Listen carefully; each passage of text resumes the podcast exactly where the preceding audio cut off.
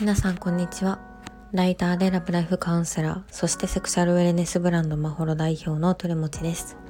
このラジオでは性生活をどう楽しく過ごしていくのかそんなテーマでお届けします。皆さんいかがお過ごしでしょうか？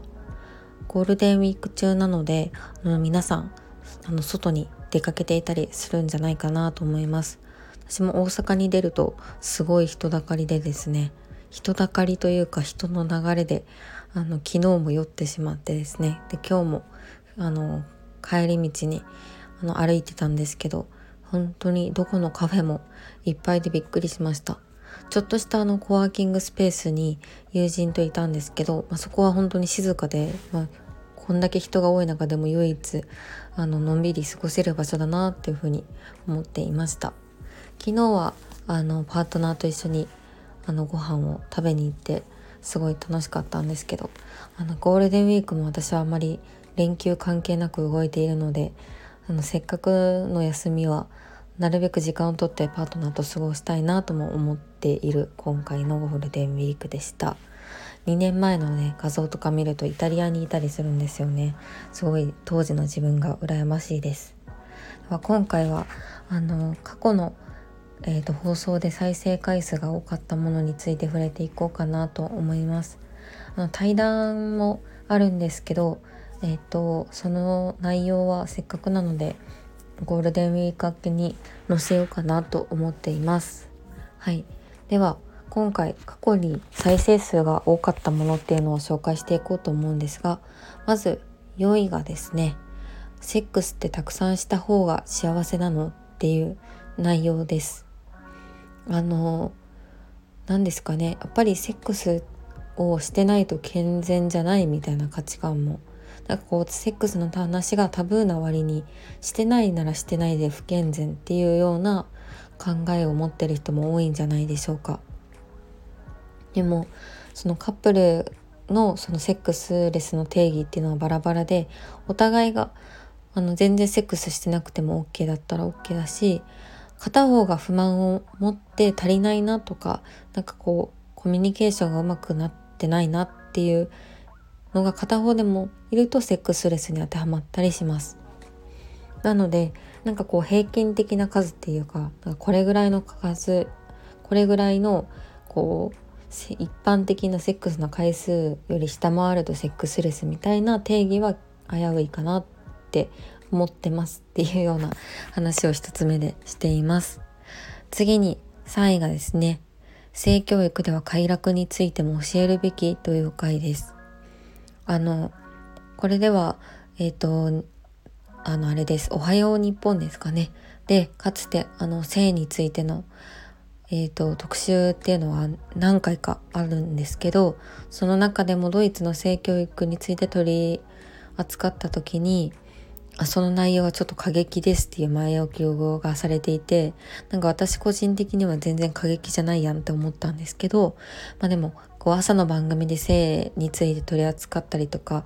こういう話をすると、まあ、絶対にクレームが来るんだろうなって思ってなんとなく切なくなった話なんですけど特に快感について話すっていうことはなかなかまあアダルトとして捉えやすれやすいですしそれは3年前も今もフェムテックって言葉がなんかこう浸透してからもやっぱり一般的にはタブー視されているものなのかなっていうふうに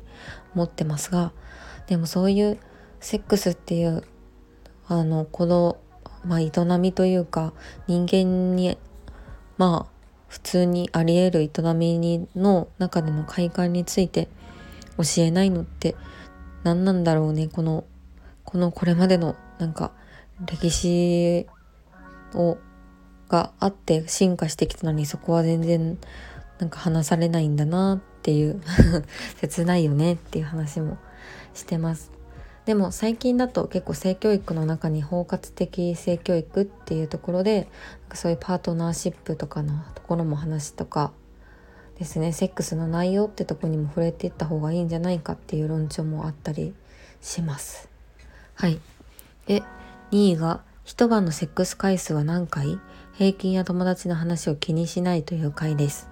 この回では、まあ、インスタであのいただいたお悩みに対してちょっと触れてたんですけど、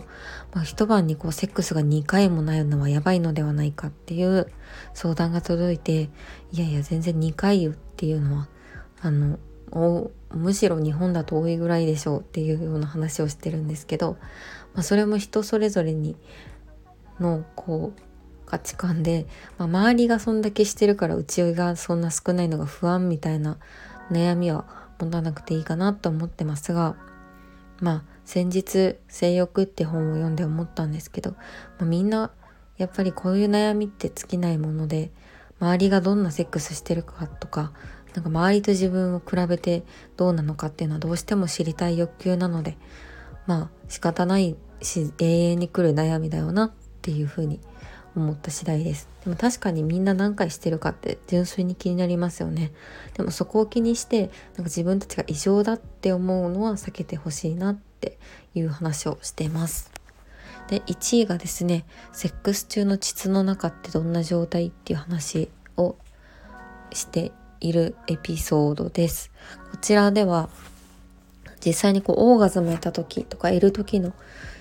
こう女性器ってどうなってるんですかっていう話と、まあ、その女性器について知るのにこんな本がおすすめですよっていう話をしてます。女性のこうこうな性感帯って意外と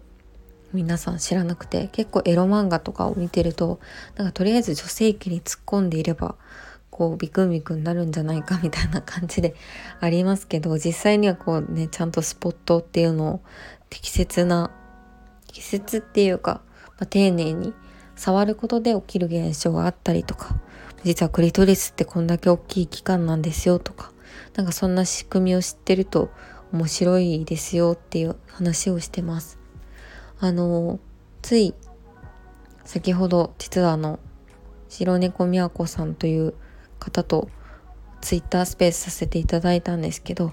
まあね、その時もあのお話ししましたけど、まあ、そういう潮吹きだけでもなんかいろんな説があったりとか女性の体って全然こう解明されてないよなとか快感について知られてないやなとかそんな話もしてました。まあ、その対談もすっごく面白かったんで聞いてほしいんですけどまずこう何ですかねなんかセックス中の体の反応について目を向けてみるって想像以上に楽しいですよっていう話をこちらではやっています。はい。ではちょっと4つエピソード紹介させていただきましたが、いかがでしょうか？もしよかったら、あのゴールデンウィーク中、あのゴロゴロしながら聞いていただけると嬉しいです。それではここまで聞いていただいてありがとうございました。また明日。